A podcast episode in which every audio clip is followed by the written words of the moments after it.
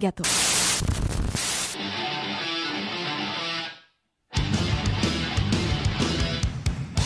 Takeover 3 édition avec Léo, Nicolas, Samuel et Paul, présenté par Louis.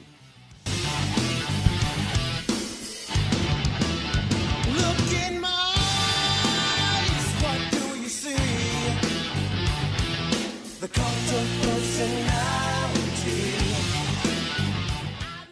Et bonjour à tous et bienvenue sur les, an- sur les antennes de Radio Campus Bordeaux. J'espère que vous allez bien. C'est Louis qui vous parle et qui est là pour vous faire passer un bon moment. Une heure d'émission sur 100%, sur 100% sport. Et nous sommes avec pas mal d'invités. On a plein de chroniques, de débats et de choses à vous dire et à vous proposer. On va faire un petit tour de table. On va commencer par euh, l'animateur phare euh, qui était déjà là l'année dernière pour Oh la là. première édition de Takeover. C'est Léo. Comment tu vas? Eh bah très bien, écoute là j'enchaîne ma troisième heure euh, consécutive pour ce marathon. Euh, ça va, on est encore ultra frais, hein, donc il a pas de souci. Ok. Il est toujours en forme. On va aussi au passage saluer Clément, euh, qui était là lors de la première édition, euh, qui était là pour la création du coup de, de Et qui nous a quittés. Et qui nous a quittés. Mais Pour Takeover. C'est ça. Et vous le retrouverez plus tard euh, dans ce marathon. En tout cas, le salut. Oui, on le retrouve à 19h pour Masterclass. Exactement, avec les deux frères. Nous avons ensuite, euh, sur le continuité de la tour de table, nous avons quelqu'un euh, qui n'était pas prévu à la base, mais qui est désormais de retour pour nos jeux de mauvais tours et qui va pas m'interrompre, sinon il va se faire virer au milieu de l'émission. C'est Alex, comment ça va Moi ça va très bien, mais je vais continuer à t'interrompre. hein. D'accord, ok, donc tu peux sortir tout de suite. D'accord. Euh, nous avons aussi quelqu'un, deux personnes qui sont coutumiers du fait, notamment un qui est arrivé cette année pour nous faire des chroniques le mercredi. Nous avons Samuel. Comment Salut. tu vas Ça va et toi Mais ça va très bien. Merci beaucoup d'avoir accepté mon invitation. Bah, Merci pour l'invitation, ça Et fait plaisir. Eh ben, c'est cool, c'est vraiment cool que tu sois là. Tu vas nous faire une petite chronique. On va en revenir sur ça tout à l'heure. Et nous avons ensuite le grand Manitou, sans qui euh, Sport Campus, euh, ce marathon ne serait rien. Nous avons Nicolas. Comment ça va? Salut à tous, ça va très bien. Merci euh, pour l'invitation. mais, merci d'être venu. Surtout, c'est Ben un grand plaisir. On, m'invite, je viens. hein. Mais ouais, et c'est la première fois que je vais le voir faire une chronique, donc je suis super intéressé de voir ce que ça va donner. Euh, pour vous expliquer plus ou moins le concept de cette émission, Il me met la pression, le gars. vu Exactement. J'ai pas intérêt à merder. hein. Pour vous expliquer un peu le concept de cette émission et ce qui va se passer, nous avons une heure 100% sport. Vous allez avoir un déferlement de chroniques proposées pour vous, mesdames et messieurs, sur le thème sportif. Nous allons avoir du tennis, nous allons avoir du handball, nous allons avoir des jeux vidéo et nous allons avoir des débats. Et c'est ce que je trouvais super intéressant dans ce genre d'émission, c'est de pouvoir avoir un micro ouvert sur des sujets d'actualité ou du passé. Et nous allons commencer par la première chronique qui est celle de Samuel, qui a un générique attitré pour l'occasion. Fais péter Léo. Temps mort, présenté par Samuel. Amor mio, eres el ser que amo sin fin. Pasión divino, amor mio, razón interna de vivir. Alors oui, donc vous avez peut-être reconnu euh, la douce voix qu'on a entendue, c'est celle de Cristiano Ronaldo. J'adore voilà. ce générique. Quand tu me l'as proposé, j'étais trop fan. C'était un petit clin d'œil, mais aujourd'hui on va pas parler de foot, euh, puisque moi je vais vous raconter l'histoire de Monica Seles, la pépite du tennis, l'une des plus talentueuses de l'histoire, mais qui a, vu, euh, qui a vu sa vie basculer un soir du 30 avril 1993. Donc je vais raconter l'histoire de Monica Seles. Donc c'est sûrement l'une des plus impressionnantes joueuses de tennis, mais aussi l'une des plus précoces, puisque euh, c'est une petite fille d'une famille euh, hongroise qui vit en Yougoslavie. Et très tôt, elle tombe amoureuse du tennis, à l'âge de 5 ans seulement. Elle est entraînée dans un premier temps par son père, qui remarque que Monica manie avec une grande habileté la raquette. Même si la jeune fille la trouve trop lourde et donc elle effectue ses revers et ses coups droits toujours à deux mains, une caractéristique qui restera l'une de ses principales singularités de son jeu. Elle continue de progresser et elle remporte de nombreuses compétitions locales, toujours avec une précocité déconcertante. À seulement 10 ans, elle devint championne d'Europe des moins de 12 ans. Trois ans plus tard, elle intègre une académie aux États-Unis où elle s'entraîne intensément pendant deux ans. Ensuite, elle fait ses débuts sur le circuit professionnel à seulement 14 ans. Elle impressionne par, par la force de ses frappes, combinée à des rugissements, autres caractéristiques de son jeu. Monica, de haut de ses 15 ans, brille sur la scène mondiale et ne cesse de progresser. Elle écrase ses adversaires et atteint déjà le top 10 mondial. Mais elle se découvre aux yeux du monde entier le 10 juin 1990 en remportant le tournoi de Roland Garros à seulement 16 ans et demi, un record de précocité jamais égalé. En finale de ce tournoi, elle bat l'Allemande Steffi Graf, alors reine de la discipline. Mais ce match va marquer l'avènement d'une des plus grandes rivalités du sport et d'une domination écrasante des deux athlètes sur le tennis féminin. La suite est dorée pour Monica. Elle est au sommet de son art et enchaîne les performances, puisqu'en trois ans, elle remporte sept autres titres du Grand Chelem et reste numéro un mondial pendant 113 semaines. Mais le 30 avril 1993, la vie de Monica bascule. Elle dispute le quart de finale du tournoi d'Hambourg et mène face à son adversaire bulgare, Magdalena Maleva. Mais alors que les deux jeunes femmes s'hydratent assises sur leur chaise durant la pause entre deux jeux, un spectateur fait irruption derrière Monica et lui assène un violent coup de couteau dans le dos. Dans la stupeur et l'effroi général, Monica un- lance un cri de douleur strident avant de s'effondrer sur le cours. L'agresseur est rapidement maîtrisé et Monica se laisse envoyer à l'hôpital. Fort heureusement, l'agresseur n'a pas eu le temps de lui asséner un second coup de couteau après le, premier partiellement manqué avec sa lame de 20 cm. Monica a eu beaucoup de chance, la plaie n'est de 15 de- que de 15 mm de profondeur, aucun organe vital n'est touché et la lame passe tout proche de sa moelle épinière. Son agresseur, lui, un Allemand de 38 ans, est rapidement arrêté. C'est un fanatique et obsédé de la rivale de Monica, Steffi Graf, avec qui elle se une, une bataille des plus féroces depuis plusieurs années. Il justifie son geste par le fait qu'il n'aurait pas supporté que Céleste dépasse la joueuse allemande et prenne la tête du classement mondial. D'ailleurs, elle aussi choquée par l'attaque, Steffi Graf rendra visite à Monica à l'hôpital quelques jours après. Ce drame marque un tournant terrible dans la carrière de Céleste. La jeune femme, plus blessée psychologiquement que physiquement, sombre dans la dépression. S'ajoute au drame le fait que les joueuses du classement WTA votèrent contre le gel du classement de Monica le temps qu'elle se rétablisse. La jeune femme est profondément touchée et sombre dans la boulimie. Elle passe ses journées à se morfondre, pleurer sur son canapé et éviter l'entraînement comme la peste. Elle disait même Je devais combattre mes démons, la nourriture était le seul moyen de les faire taire. Elle ira jusqu'à prendre 17 kilos et ne reviendra finalement à la compétition qu'après 28 mois de calvaire et de doute. Grâce à ses proches et notamment son père, la jeune femme reprend tout de même la compétition à l'été 95. Mais Monica n'est plus la même. Les séquelles sont ineffaçables, elle ne reviendra plus jamais à son niveau passé. Preuve de sa force mentale incroyable, elle arrive tout de même à remporter l'Open d'Australie en janvier 96, son neuvième et dernier titre du Grand Chelem. Mais après cela, la jeune femme va voir son niveau vivoter et ne remportera plus de titres importants. De plus, elle perd son père en 98 d'un suite- des suites d'un cancer et ne reviendra jamais sur le toit du tennis féminin. Elle prendra finalement sa retraite, sa retraite en janvier 2008. C'était l'histoire de Monica, l'une des plus talentueuses de l'histoire, qui a atteint des sommets avant de brutalement chuter. Elle aurait pu sûrement devenir l'une des plus grandes joueuses de l'histoire de sa carrière, mais, mais sa carrière s'est nettement stoppée par la folie d'un homme. C'est l'un des what-if les plus cruels du sport, mais elle restera tout de même dans les mémoires comme une joueuse au talent inouï, à la précocité inégalable et à la force mentale incomparable. Merci beaucoup, merci beaucoup Samuel pour euh, cette chronique. C'est vrai que Monica Seles, c'est vraiment un destin tragique, un destin brisé. Euh, encore heureux, elle est toujours en vie. Oui. En tout cas, elle est toujours en vie. Elle a, elle a eu 50 ans euh, il y a pas si longtemps que ça, elle est née le 2 décembre. Et euh, par contre, pour le coup, c'est vrai que ce genre d'agression, en plus, au-delà de ça, en direct à la Ah, télé. dirait que c'est c'est En direct à la télé, c'est pas comme si euh, c'était personne l'avait vu quoi. C'est-à-dire que ça a été diffusé dans le monde entier, les images partout. C'était vraiment euh, un truc horrible parce que et d'ailleurs les images on peut les retrouver, je crois sur les Ah réseaux ouais, on la sociaux, voit euh, par terre euh, avec du sang, à se faire, à Mm. se faire escorter pour sortir sur, sur civière. C'est Mm. c'est à incroyable. certains égards. alors c'est c'est- ça n'a rien à voir, hein, mais ça fait penser un peu à l'affaire Harding. Euh, où euh, on voit euh, les images de la patineuse qui est, qui est au sol, blessée, en train d'hurler à, la, d'hurler à la mort presque, parce que c'est sa carrière qui aurait pu se détruire à ce moment-là. En plus, ça dit combien? 28, 28 mois, c'est ça? 23 Ouais, 28 mois pour revenir, le passage terrible, prive euh, 17 kilos. Qu'on se rende bien compte, c'est deux ans et demi. Ah ouais. C'est deux ans et demi sans compétition, sans, sans, sans, tu sais, tu sans sais rien. bien calculer, c'est bien. hein. T'as vu ça? Et j'ai arrêté maths en hein. seconde, hein, c'est fou. Ah, Euh, toi, c'est- Nic- c'est beau. Toi, Nicolas, qui est un, un grand passionné euh, de tennis, et justement, on va y venir juste après, euh, qu'est-ce que t'en penses, toi, de, de cette affaire Monica Seles? Bah, déjà, moi, alors Monica Seles, moi, c'était pas ma joueuse préférée du tout parce que j'étais un peu comme cet Allemand, ça, Ouais. sans aller euh, poignarder. Oui, tu veux pas la euh, tuer, ouais, toi, c'est bon. Monica Seles, euh, que j'ai trou- j'ai trouvé ce- ce- cet acte bien sûr odieux euh, Ouais. et inouï euh, sur un terrain de tennis. C'était pas, j'étais pas fan de, de Monica Seles à l'époque. Euh, je préférais Steffi Graf ou d'autres joueuses. Mm.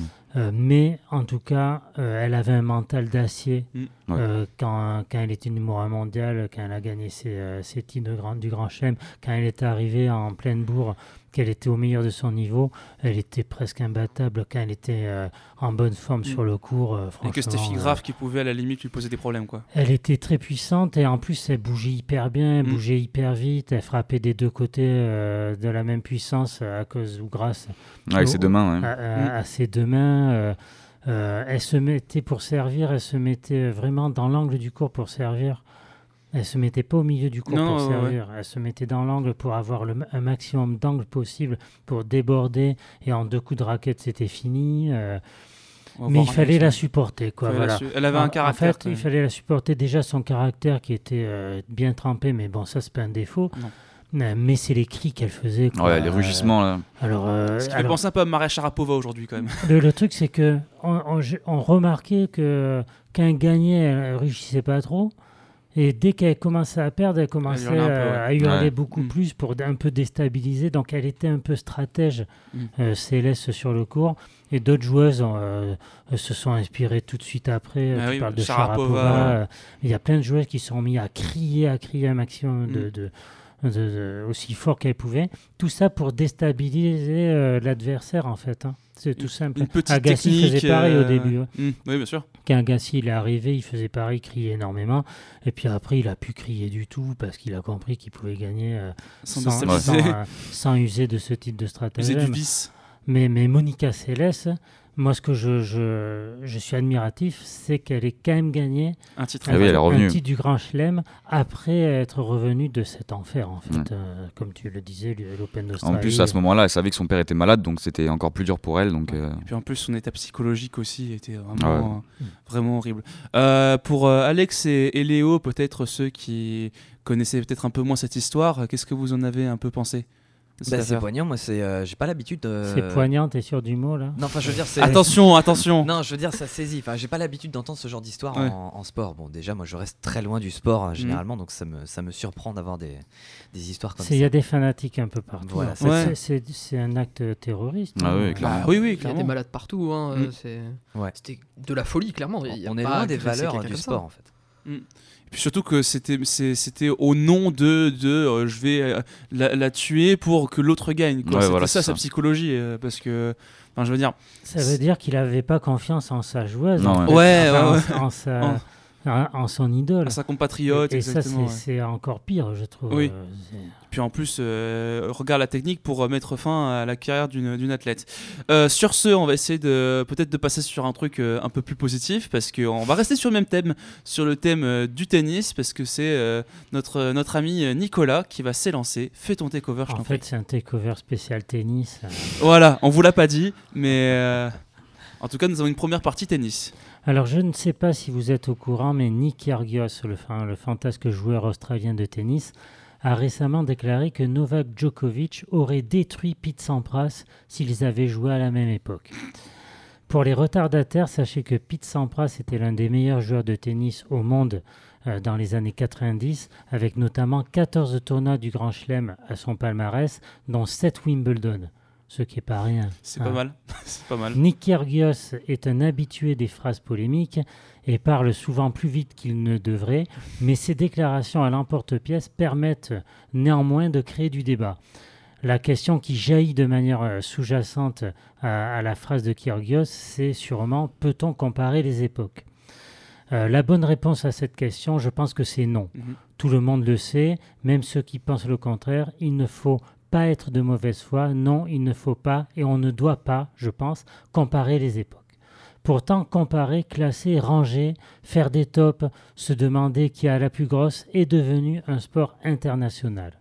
Combien de discussions, combien de joutes verbales, combien d'insultes peut-on recenser chaque jour sur les réseaux sociaux à propos de la question que beaucoup trop de monde se pose, qui est le GOAT du tennis? Mais on s'en fout. Chacun voit midi à sa porte, chacun a son avis, mais pourquoi vouloir à tout prix l'imposer aux autres? Bien entendu, Federer, Djokovic et Nadal sont des joueurs de tennis exceptionnels. À eux trois, ils collectionnent 66 titres majeurs, ne laissant que des clopinettes aux autres joueurs qui leur sont contemporains, et ce n'est pas fini, Djokovic ayant raflé encore 3 GC en 2023. Alors oui, respect. Mais faut-il pour autant considérer que ces trois joueurs hors normes auraient également fait la nique aux illustres champions des années 70, 80 ou 90 Personne ne peut le dire, personne ne pourra jamais le dire, et prétendre savoir répondre à cette question relève du fantasme pur et dur. On ne sait pas si Djokovic aurait détruit Sampras, et on ne le saura jamais.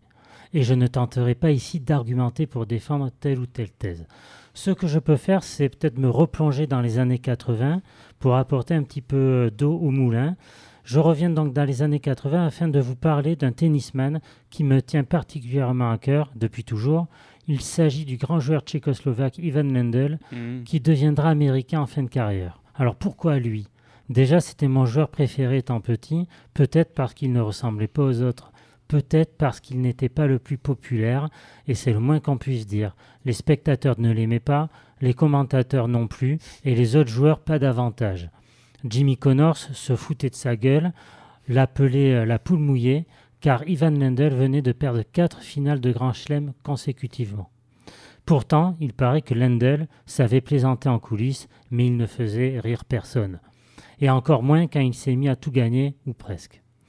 Lendl a cristallisé toutes les frustrations du monde du tennis en privant John McEnroe de victoire à Roland Garros en 1984.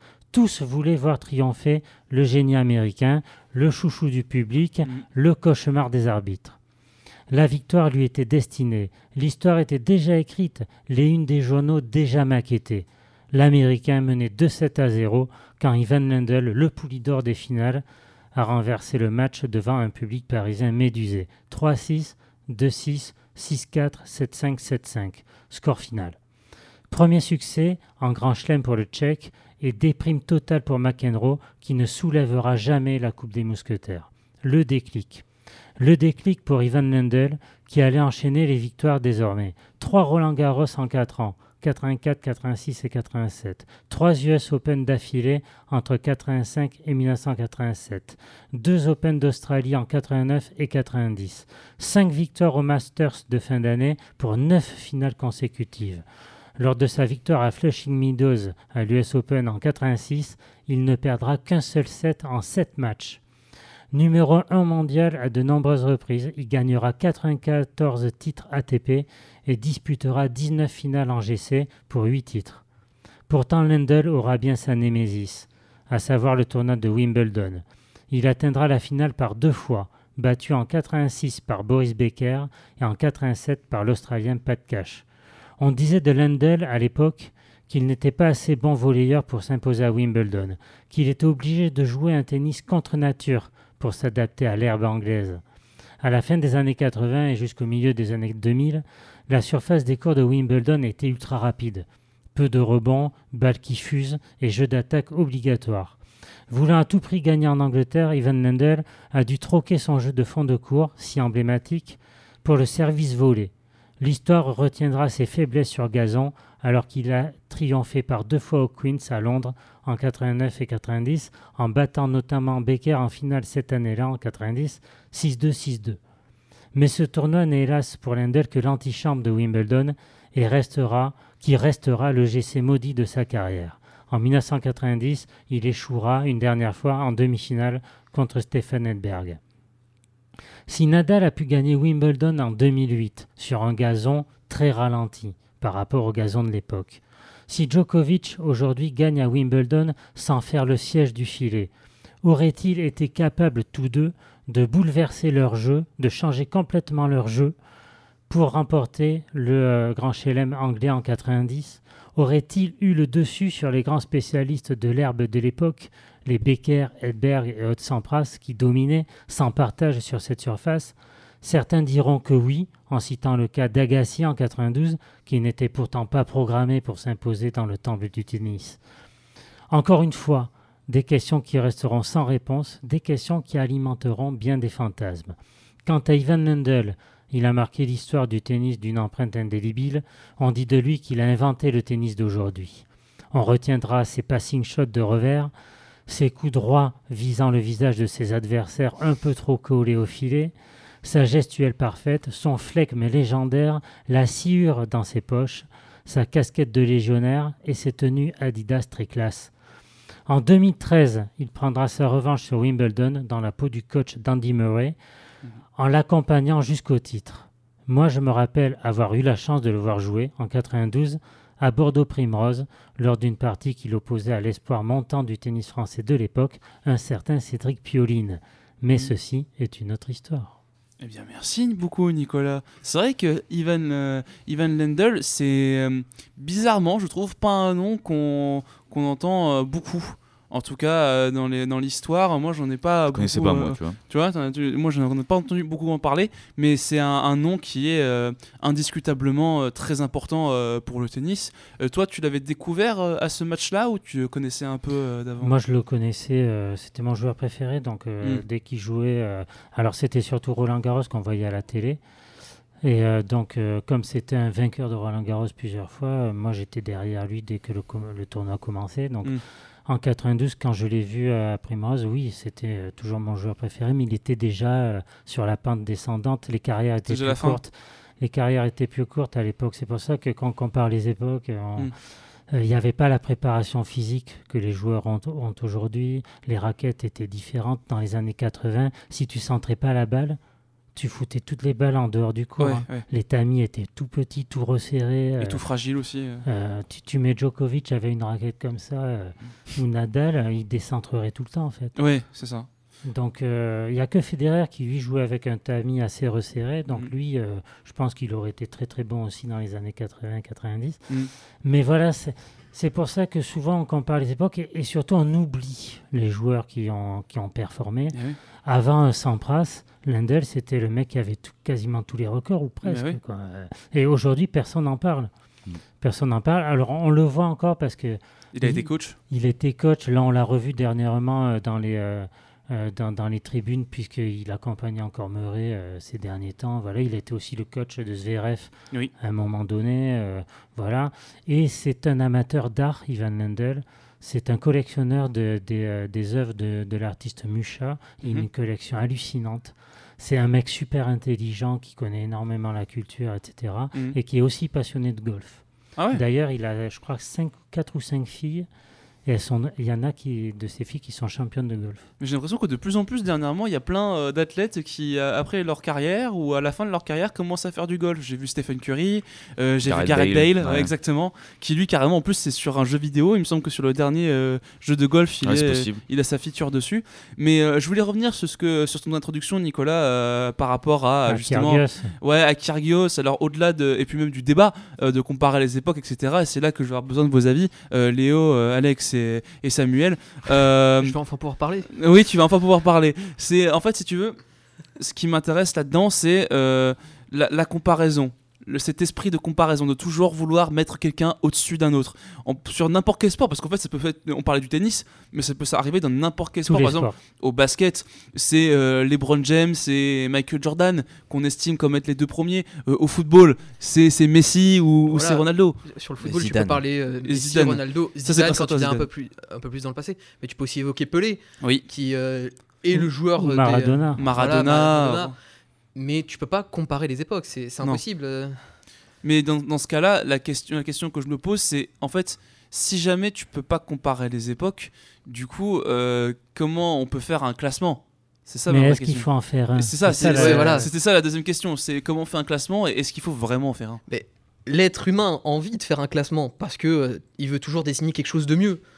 Que Ce sera mieux, euh, tel joueur sera mieux qu'un autre.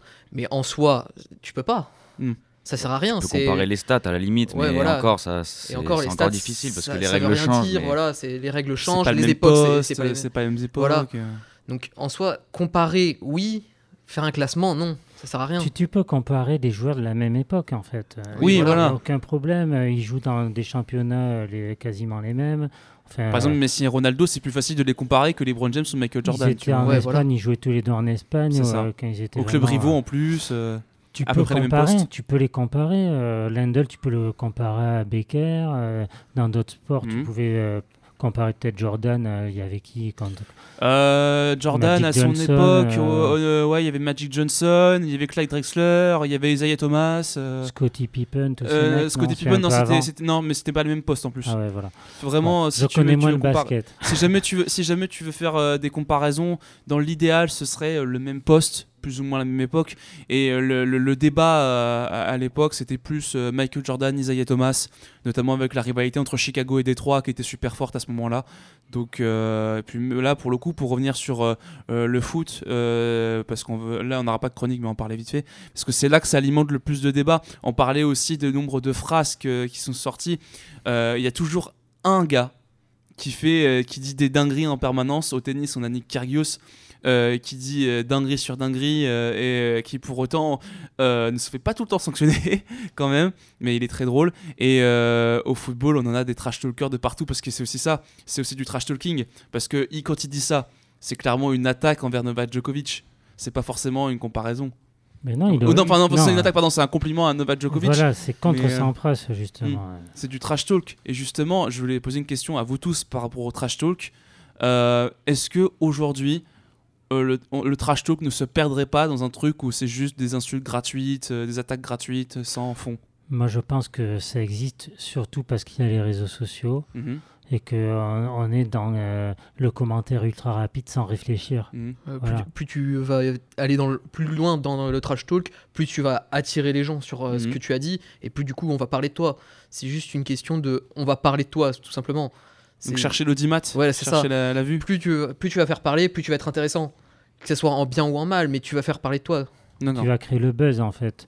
Et, euh, et c'est ce que fait Nick Kyrgios, c'est ce que font aussi les, euh, les combattants de MMA euh, Bien sûr. constamment, les boxeurs, etc. Le catch, c'est partie entière du truc. euh. Alors, les- le catch, il y avait quand même de l'humour un peu oui, plus. oui, oui. Et puis Euh, même, ce qui est bien, c'est qu'il y a aussi cette, cette ligne entre euh, la réalité et l'illusion. On sait jamais trop. On sait jamais euh, vraiment. Et pour autant, et dernièrement, je peux parler pour parce que je suis, cette année, le catch n'a jamais été aussi réel dans les promos parce qu'il y a eu beaucoup d'événements qui se sont passés, il y a eu beaucoup de bastons dans les coulisses. Parce que le catch, c'est beaucoup de bastons dans les coulisses, mais des vrais bastons. euh, et donc, du coup. pas euh, semblant là. Non, mais, ils font rarement semblant, qu'ils sont justement. en slip quand même quand ils font ça Alors, généralement, c'est un pré à match, donc euh, je dirais oui. Ah bon, ça voilà, va, je dirais Ça, oui. c'est encore plus Ça intéressant. catch. Et toi, du coup, Léo, parce que tu es dans le monde du jeu vidéo, il y a aussi pas mal de trash talk dans ce monde-là. Euh, On peut partir sur l'idée de l'e-sport. Euh, Ah, eh ben oui, mais le problème de ça, Louis, en fait, c'est le sport. et quand oui. le sport, quand le jeu vidéo a vou- compétition. a voulu, euh, voilà exactement, quand le jeu vidéo a voulu imiter le sport, euh, en fait, quand il y a eu le début de l'e-sport, on s'est dit ok pourquoi pas, le jeu vidéo va pouvoir proposer une compétition sportive, mais de manière différente de ce Mhm. qu'on voit euh, en sport. Je, je nous reprends, euh, c'est quand, quand est-ce que ça a explosé l'e-sport? On va dire à la fin des années 2000. À cette 2008, époque- à cette 2009, ouais. époque-là, quand t'étais geek et euh, que t'aimais les jeux vidéo, c'était pas encore cool. T'étais- tu sortais à peine de tes Non. années lycée. Ouais. T'étais encore, euh, t'avais les souvenirs du gros nerd binoclard au fond de la cave. C'était pas cool. Et du moment où on, on s'est dit, bah tiens, euh, cet aspect e-sport, ça va pouvoir donner une autre, un autre souffle, une autre dimension aux jeux vidéo. Mm. Et en fait, moi, je déteste, enfin, à titre personnel et comme beaucoup de joueurs, on déteste l'e-sport parce qu'ils reprennent exactement les mêmes codes, les mêmes tares Mm. que le sport, la même manière de présenter, la même manière d'industrialiser tout ça. Et moi, je trouve ça détestable. Il y a même du dopage Donc dans la, l'e-sport. la commercialisation du, du- du- de la compétition sportive, c'est ça qui, qui te Ça aurait pas. pu donner un nouveau modèle Mm. euh, de, de médiatisation sportive à travers le jeu vidéo. Et finalement, ils ont reproduit exactement la même chose avec tout ce qu'on Mm. reprochait.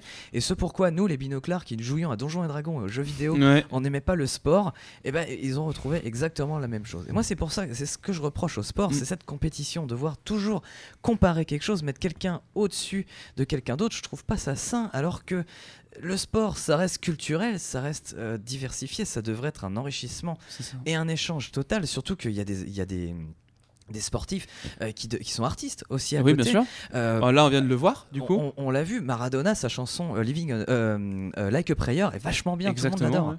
C'est vrai. Et euh, aussi, euh, au-delà de ça, euh, les, jeux, les, les- les vidéo, bah, ça va Et aussi confond prendre. Maradona avec Madonna. putain. Ouais, ah, il est fort lui. Ah lui, il est bon lui.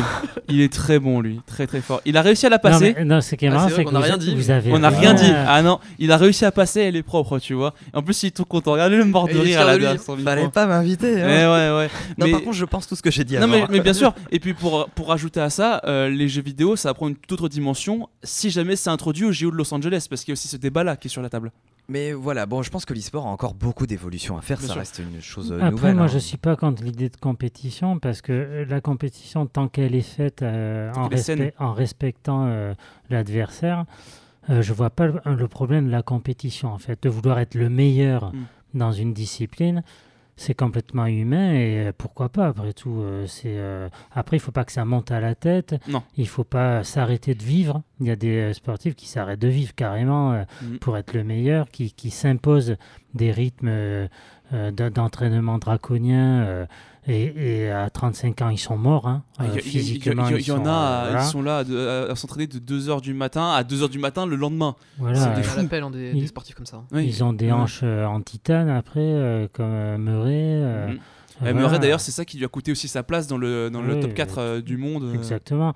Donc moi je suis pas contre. L'esprit de compétition existera, existera toujours. euh, Qu'il existe dans l'e-sport, euh, c'est normal. Il y a Mm. des compétitions, il y a des, il y a des prize money, euh, d'ailleurs de plus en De plus, plus en plus imposant. euh, Je me rappelle, la Coupe du Monde de Fortnite, c'était des millions qui étaient en jeu. Ah, Euh, 3 Voilà. millions à c'est- gagner le premier. C'était énorme. il y a- et puis il y a- il y, a un lien aussi qui se fait entre l'e-sport et le sport réel, Oui. puisque des champions, on a reçu dans Sport Campus euh, euh, quelqu'un qui fait la, qui faisait, qui était très très bon euh, euh, dans l'e-sport, euh, dans les courses de voiture, Mhm. et qui a fini à participer à- en F2. C'est ça. Ouais. C'est ça. Donc, On a reçu monsieur El- Eloi qui faisait de la, la F4 aussi. c'est ça, Mm. euh, F2, F4. Non, F4. F4, F4, c'était F2 Eloi, c'est ouais. encore Ouais. un peu mieux.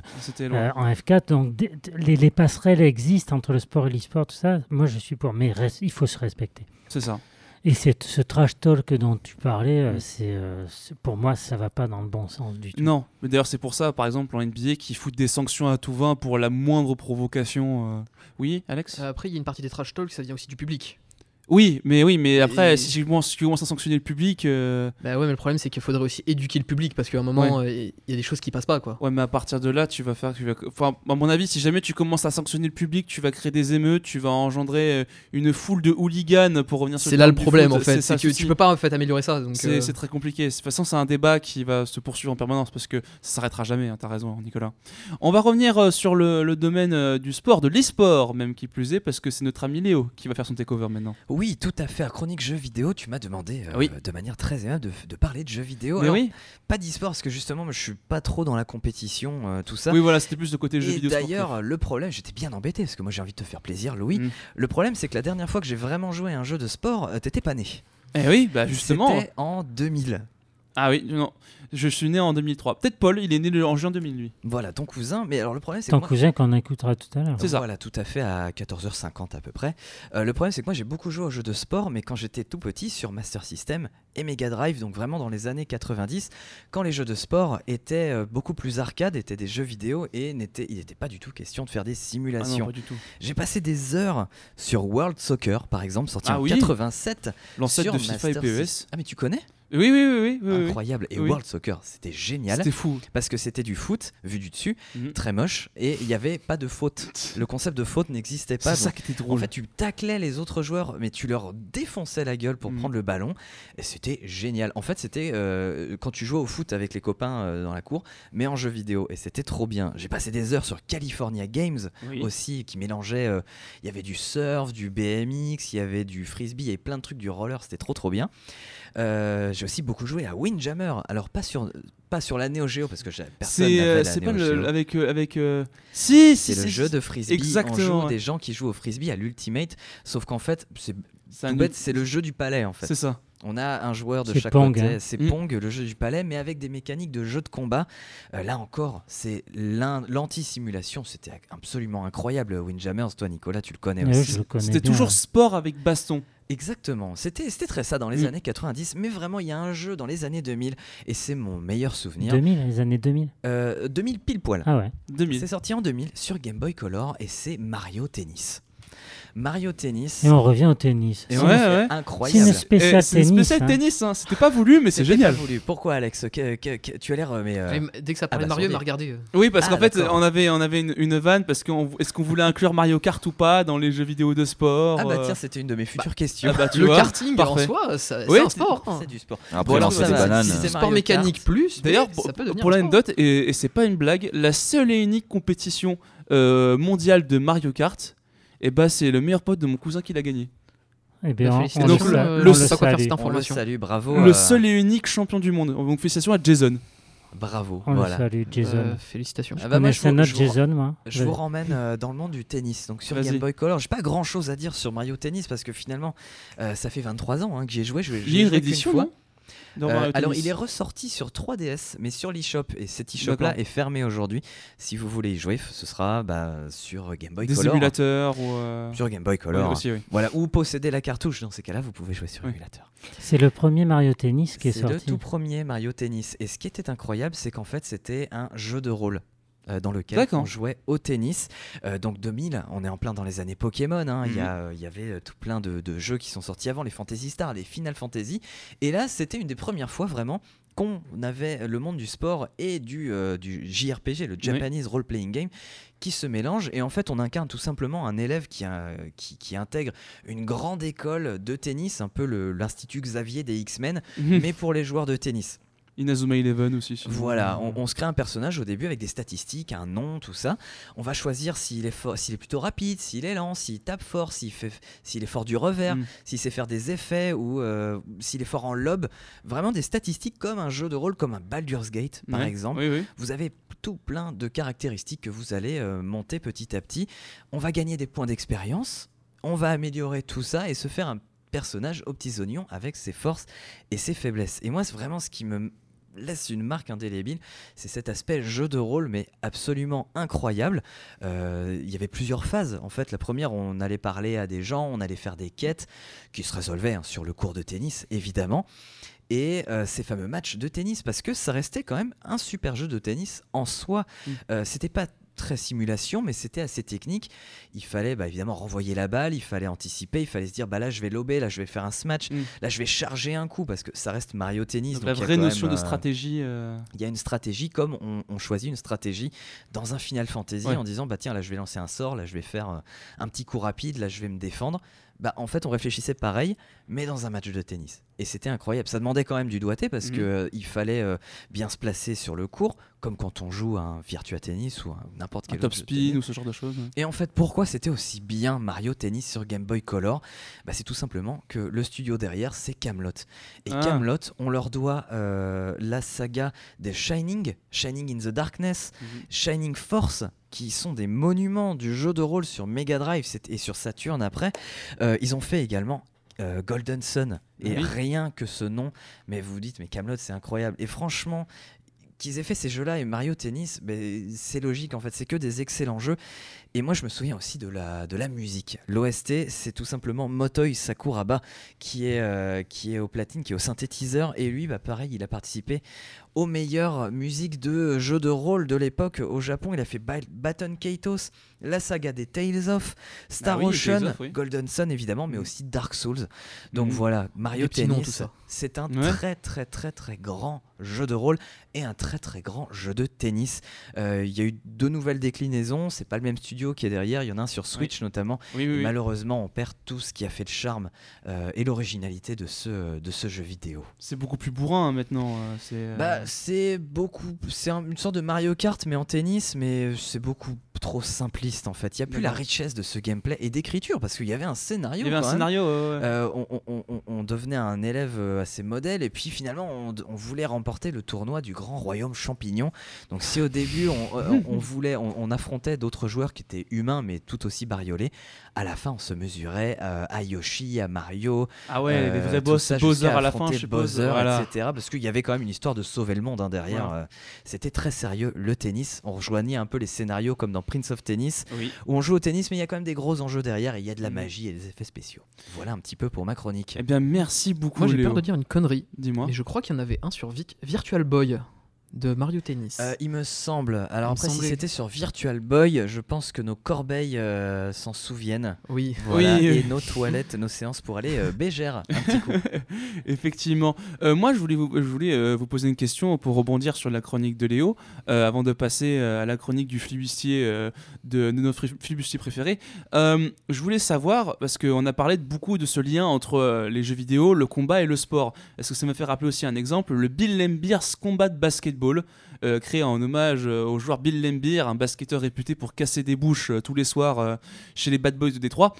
Comment ça se fait que le, le- le sport a toujours été allié au combat aux jeux vidéo de l'époque? Est-ce que c'était pour le rendre plus attractif?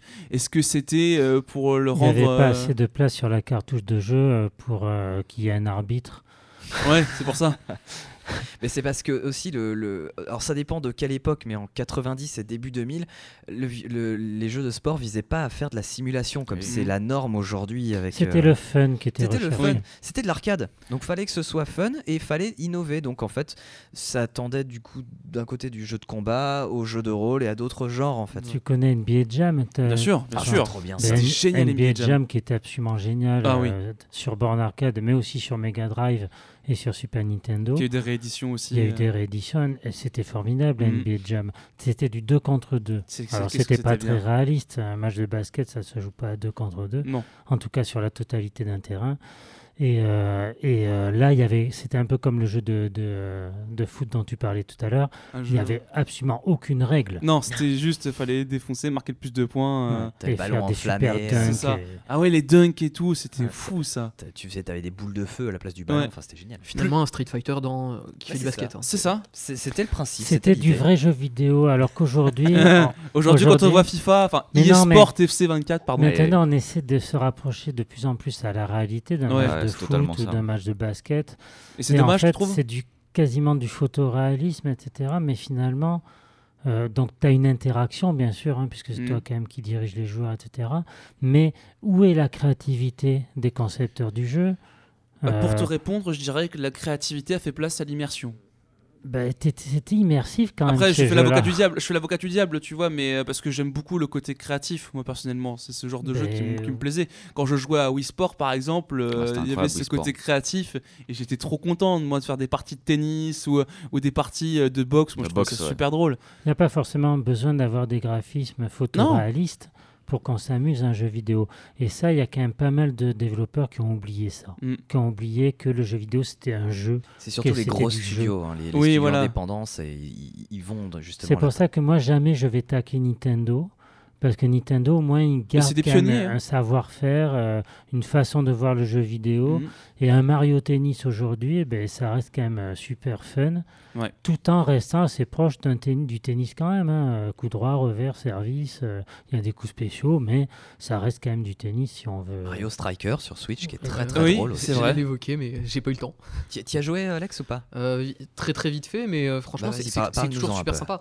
Mais non, mais c'est toutes les adaptations comme ça de Nintendo, justement ce que tu disais, c'est que ça reste des jeux très colorés, ça va être resté. euh, on n'est pas si proche que ça en fait d'un vrai jeu de foot ou de tennis, mais ça a quand même quelques liens en commun, mais ça reste Oui. très fun à jouer, c'est très coloré, c'est. Oui, c'est ça, c'est il y a toujours de la les créativité. couleurs, les couleurs dans ce genre de jeu, c'est super. Malgré tout le monde, tout ce que reprochent les autres à Nintendo, mais Nintendo, ça reste le côté familial, ça reste le côté fun Oui. justement du jeu vidéo, alors que les autres, tu- C'est des pionniers. C'est des pionniers. FC24, justement, ce que tu disais, Ouais, c'est du photoréalisme de- et ça. Sans compter qu'il y a de moi, plus en plus de bien. bugs. Moi j'aime bien ce que le côté réaliste parce que ça permet de s'immiscer. Moi je trouve ça intéressant. Enfin, chacun. Oui, a- oh oui. Voilà, C'est choses- C'est Je suis, intéressant. je suis plus fan du côté réaliste, euh, simulation, euh, que du côté plus créatif. Après, Parce on peut aimer les euh, deux. Oui, on peut On aimer peut les aimer deux. les Il y a, deux. il y a des modes de jeu, mais je trouve que euh, vraiment, par, pour l'exemple de FIFA, mais par exemple, ça permet vraiment à des gens de, de prendre la place euh, de personnes qui- qu'ils aiment, de, de s'immiscer. euh, je trouve ça int- aussi intéressant. Après, le souci de FIFA, c'est plus ou moins un mauvais exemple maintenant parce que il est, vraiment sur la pente descendante depuis l'édition de 2018. Euh, Il y a eu deux, trois tentatives pour essayer Ah, c'est de ramener redondant. les gens. Notamment, je me rappelle l'année dernière, FIFA 23, ils avaient ramené euh, des trucs de la série Ted Lasso. Euh, la série euh, de football anglaise qui était vachement sympa dont j'en avais parlé j'en Ouais. avais parlé euh, Léo tu t'en souviens j'en avais parlé l'année dernière et euh, ils ont essayé de ramener ça ils avaient créé aussi la carrière euh, fictive d'Alex Ah, Hunter Hunter, ouais, c'était super. ça, c'était vraiment bien par contre. Mais euh, ils ont, c'est juste des petites tentatives. Ouais. Ils ont essayé de ramener FIFA Street aussi, mais ça n'a pas marché non plus. Ils l'ont appelé Volta en plus. Ouais, Enfin- moi, il y a un petit truc qui me. Quand tu dis euh, oui, euh, le joueur se met à la place. Bah ouais, moi je trouve. Mais je sais pas, parce que vu que on n'est jamais à la première personne sur un jeu de, de, de foot ou un jeu de sport euh, en tu général, t'as le mot carrière. à part euh, les, jeux de les simulations de conduite où là, tu es vraiment Ouais. à la place du pilote, tu es quand même toujours dans la. di- di- tu diriges quand même des, des personnages de profil ou un peu de dessus, enfin plutôt de dessus. Ouais. Euh, on va dire trois quarts. Vue, vue horizontale. ouais, quoi, voilà. isométrique, comme dirait Léo, il ça. adore ce terme. Très Euh, bon. C'est ça qu'on dit. Mais euh, Léo qui prend une bastos gratuite. tu restes qu'un spectateur-acteur, si tu veux.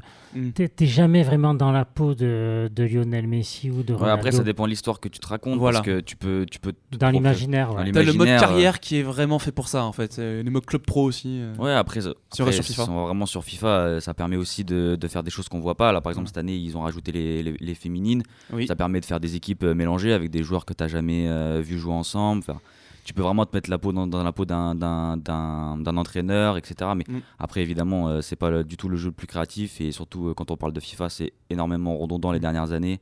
Puis il n'y a pas de scénario. Non, Sur bah NBA, non, au moins, ils font l'effort de faire un scénario pour le mode carrière, quoi. Mais euh, et encore, ça se casse un peu la tronche. Tu voulais dire un truc, Alex? Ouais, non, non, c'est bon, c'est euh, juste les féminines, ils, l'ont- ils les ont remis à peu près au niveau des, euh, des hommes cette, cette année. Oui, voilà. Parce Ils, l'ont- les ont mis dans l'Ultimate a- Team, voilà. Ça fait petit à ou petit. deux ans Oui, déjà mais en fait, maintenant, il y, a il y a le mode euh, Ultimate Team, on va pas Mm. rentrer dans les détails, mais c'est vraiment, tu peux créer ton équipe. Et là, et là cette fois, il y a les féminines, donc tu peux faire des équipes Par exemple, qui tu peux mettre. Cascarino et, Messi devant voilà sans problème quoi.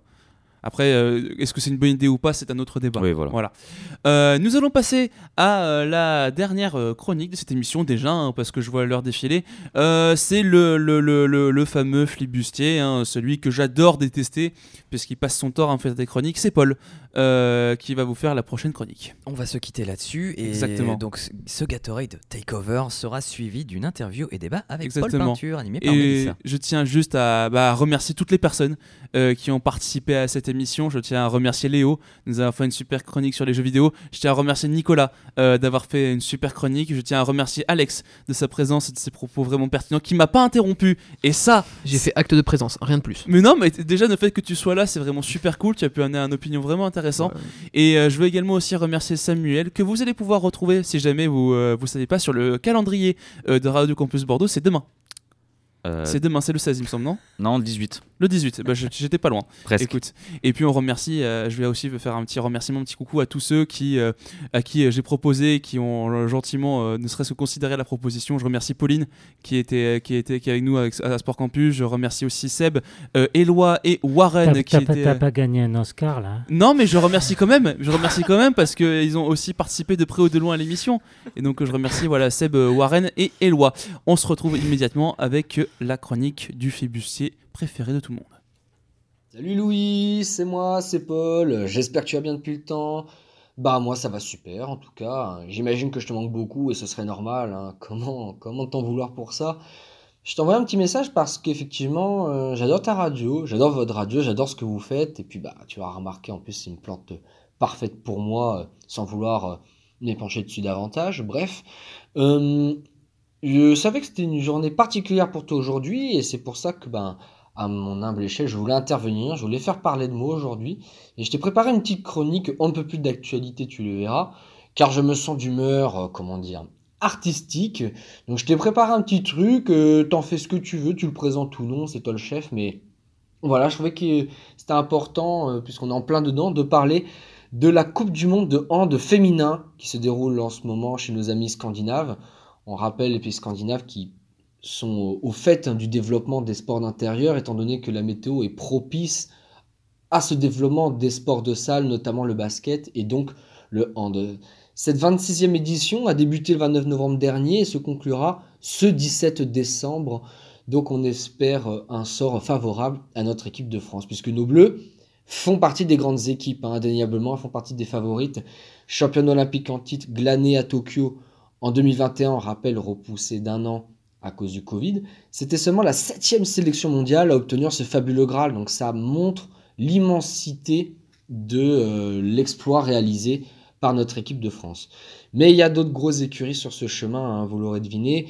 Euh, même si la Russie avec ses sept titres est la nation la plus titrée de l'histoire en la matière, le contexte actuel, euh, plus que délicat, pour n'en rester qu'un euphémisme, empêche logiquement à cette nation de participer, mais il y en a d'autres qui auront bien leur mot à dire, rassurez-vous, notamment la Norvège, championne du monde en titre, qui est la nation phare, la principale favorite pour le titre mondial. Il y a également bah, d'autres équipes qui joueront toujours les troubles fêtes. On pense aux équipes yougoslaves avec la Croatie en tête de gondole, ou plus proche de nous, des pays comme l'Allemagne et les Pays-Bas, qui illustre cette concurrence européenne accrue, puisque l'Europe écrase au niveau euh, international le handball euh, féminin. Et nous, ce qui nous intéresse, ce sont nos bleus, qui ont déjà goûté deux fois au titre mondial, en 2003 et en 2017, et dans la suite de ce sacre de 2017, ont été championnes d'Europe en 2018. Donc, on parle d'une équipe qui fait clairement partie des grandes nations du handball masculin, on le sait, avec les successions de générations fabuleuses, notamment les experts durant les années 2010.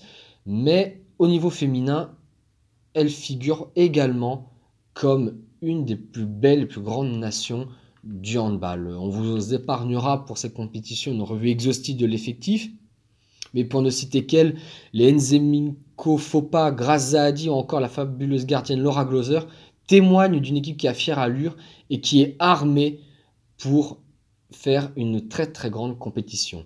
Euh, pour ce qui est de cette compétition justement, à l'heure où, je vous parle, bah, la demi-finale contre la Suède n'a pas encore eu lieu puisqu'elle se déroule cet après-midi, ce vendredi à 17h30. Donc ne manquez pas ce rendez-vous, c'est une place en finale qui est en jeu, on le rappelle. Parce que oui, nos bleus sont dans le dernier carré et bah, on comprend pourquoi. hein, puisque dès le tour préliminaire, c'est pas compliqué, c'est trois matchs, trois victoires. Bon voilà, on peut euh, parler de carton plein, hein, c'est parfait. Et ensuite, bah, ça enchaîne, hein, puisque pendant le tour principal, même tarif, 5 matchs, 5 victoires, dont une prestigieuse contre bah, la fabuleuse Grande Norvège, euh, un des pays hôtes qu'on a présenté. Et comme je le disais, c'est l'équivalent. La Norvège dans le hand féminin, c'est un peu comme le Brésil au foot masculin. hein. Donc ça vous montre, encore une fois, la performance accomplie par, euh, par notre équipe de France. Un incroyable 24-23 qui ponctue un match euh, électrique dans une ambiance de dingue, avec son lot d'émotions, de rebondissements. Vraiment, c'est par des rencontres comme celle-ci que tu comprends ce que peut te procurer le sport, en fait. C'est exceptionnel, euh, de la magie même, comme, comme on a coutume de dire. Lancer nos guerrières terrasse derrière en quart de finale la République tchèque 33-22. On appelle communément cela une raclée, oui, on peut le dire, mais surtout grâce à une deuxième mi-temps de dingue, puisque le score à la pause n'était, entre guillemets, que de 18 à 16 pour nos franchises. Donc, on parle d'une différence de but de plus 11 en fin de match, alors qu'elle était que de plus 2 à la mi-temps. On, on devine bien à quel point cette équipe est un véritable rouleau compresseur pour ses adversaires et qui, physiquement comme techniquement, arrive à prendre le pas lors des 30 dernières minutes sur ses adversaires. Euh, mais comme on l'a dit euh, tout à l'heure, désormais en demi-finale, place au pays hôte, la Suède. hein, c'est un gros morceau, hein, ça c'est sûr. Mais comme on dit, euh, pour être la meilleure équipe, il faut battre les meilleurs. D'ailleurs, l'autre demi-finale oppose bah, les deux autres pays hôtes, tout simplement le Danemark et donc la Norvège. Ce sera un combat de titans, hein, ça c'est sûr. Mais on espère donc une formidable battle royale qui, on l'espère, sourira à notre belle équipe française pour glaner un magnifique troisième titre mondial dans l'antre du hand féminin mondial, battre les Scandinaves chez eux, ce serait tout simplement exceptionnel.